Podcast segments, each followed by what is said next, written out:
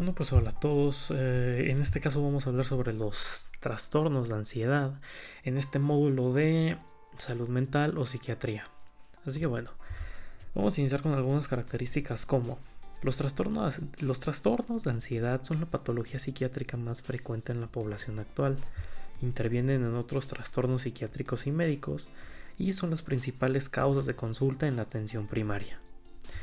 Un estado de ansiedad afecta los procesos mentales y produce distorsiones en la percepción de la realidad y la percepción de las personas. Esta distorsión se va a presentar a nivel de realidad y el entorno de cada individuo. Va a afectar las capacidades de análisis y funcionamiento en individuos. Los trastornos de ansiedad pueden ser de angustia o pánico, o que también se pueden llamar de esta forma. Un trastorno de ansiedad realmente también es un trastorno de pánico un trastorno de angustia y se puede asociar a una alteración de la calidad de vida. Pero para esto tenemos que definir, o bueno, tenemos que tener en cuenta una pregunta muy importante que es, ¿qué es la ansiedad?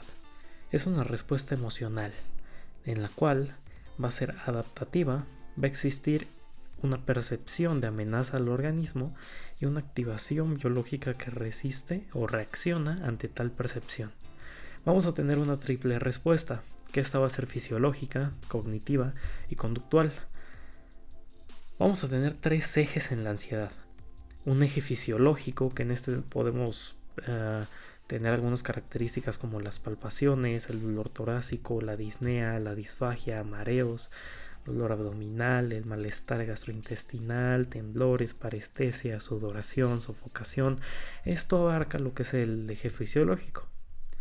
Vamos a tener un eje cognitivo que va a ser la sensación subjetiva de nerviosismo, angustia, inquietud, miedo, agobio, aprensión y irritabilidad, una sobreestimación del grado, de peligro. Cuando estás pensando mucho en, este tipo de, de problemas, generas algo que se llama hipervigilancia, que bueno, es prácticamente la atención selectiva a lo amenazante.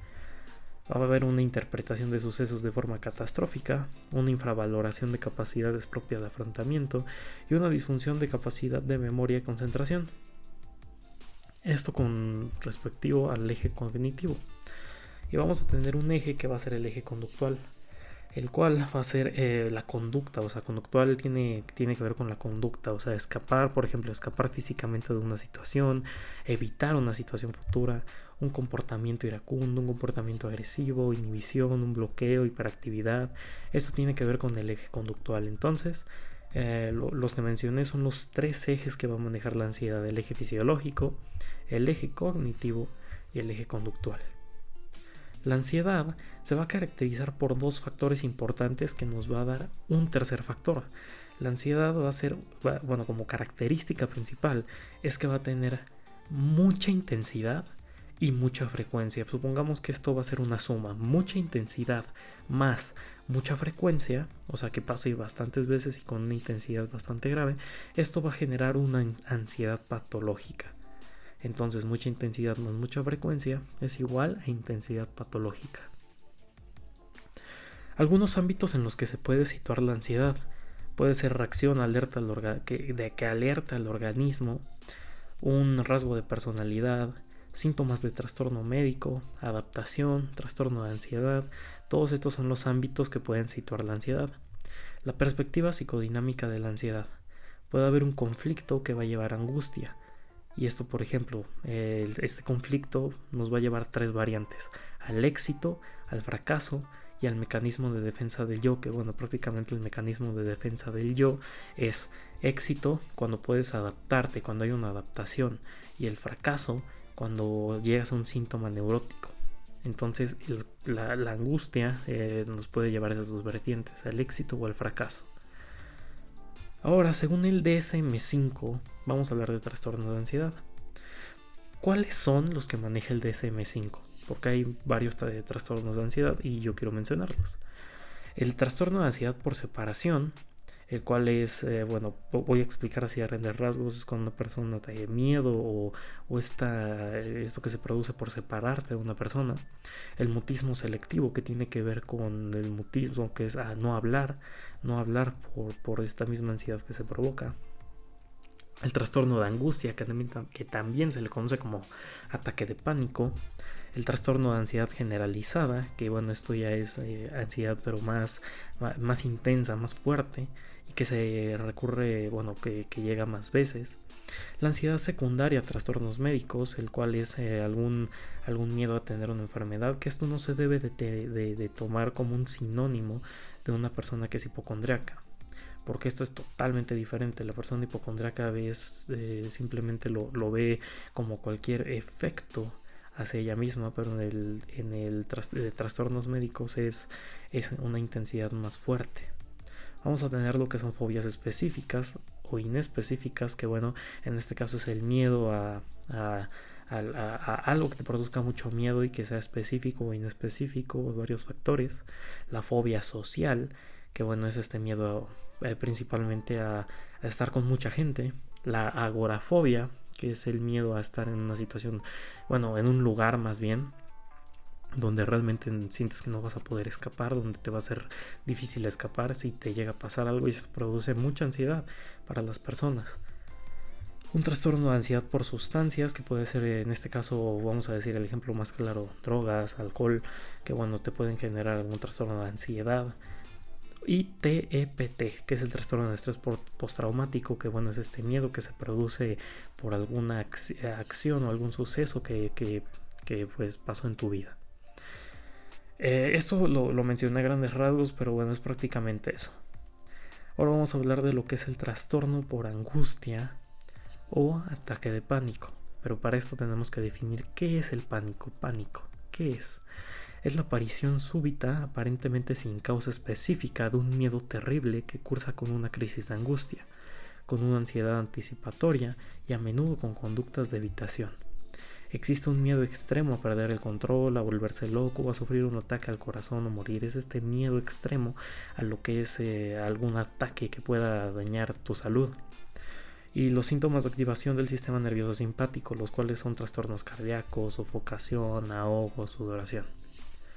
Ahora vamos a tener algunas características clínicas para el ataque de pánico según el DSM5, que bueno, es prácticamente el DSM5 para las personas que a lo mejor no les suena o que estén escuchando esto por primera vez, es como la Biblia de todos los trastornos para cualquier diagnóstico clínico en psiquiatría, en el cual nos va a decir todas las características, todos los, la comorbilidad de la enfermedad. Es, es es, es, el libro en donde viene todo. Y bueno, en este caso las características clínicas van a ser palpitación, golpeteo al corazón o aceleración de la frecuencia cardíaca. Esto puede ser un factor principal o, o como el más común. Sudoración, temblor, sensación de dificultad para respirar, esta sensación de no poder respirar, una sensación de ahogo, que bueno, es, es por lo mismo de la dificultad de respirar, que sientes que no tienes aire esta disnea, eh, dolor o molestia en el tórax, es una, se siente normalmente como un dolor, como lo refieren como compresión, náuseas o malestar abdominal, una sensación de mareo, escalofrío, sensación de calor, una parestesia, que bueno, esta es una sensación de entumecimiento, hormigueo, una desrealización, el cual es una, una sensación de irrealidad o despersonalización, que bueno, es separarse de uno mismo. Y esto eh, tiene como característica el miedo a perder el control o de volverse loco. O el miedo a morir, que bueno, en este caso la mayoría de pacientes que lo refieren es, es un ataque al corazón.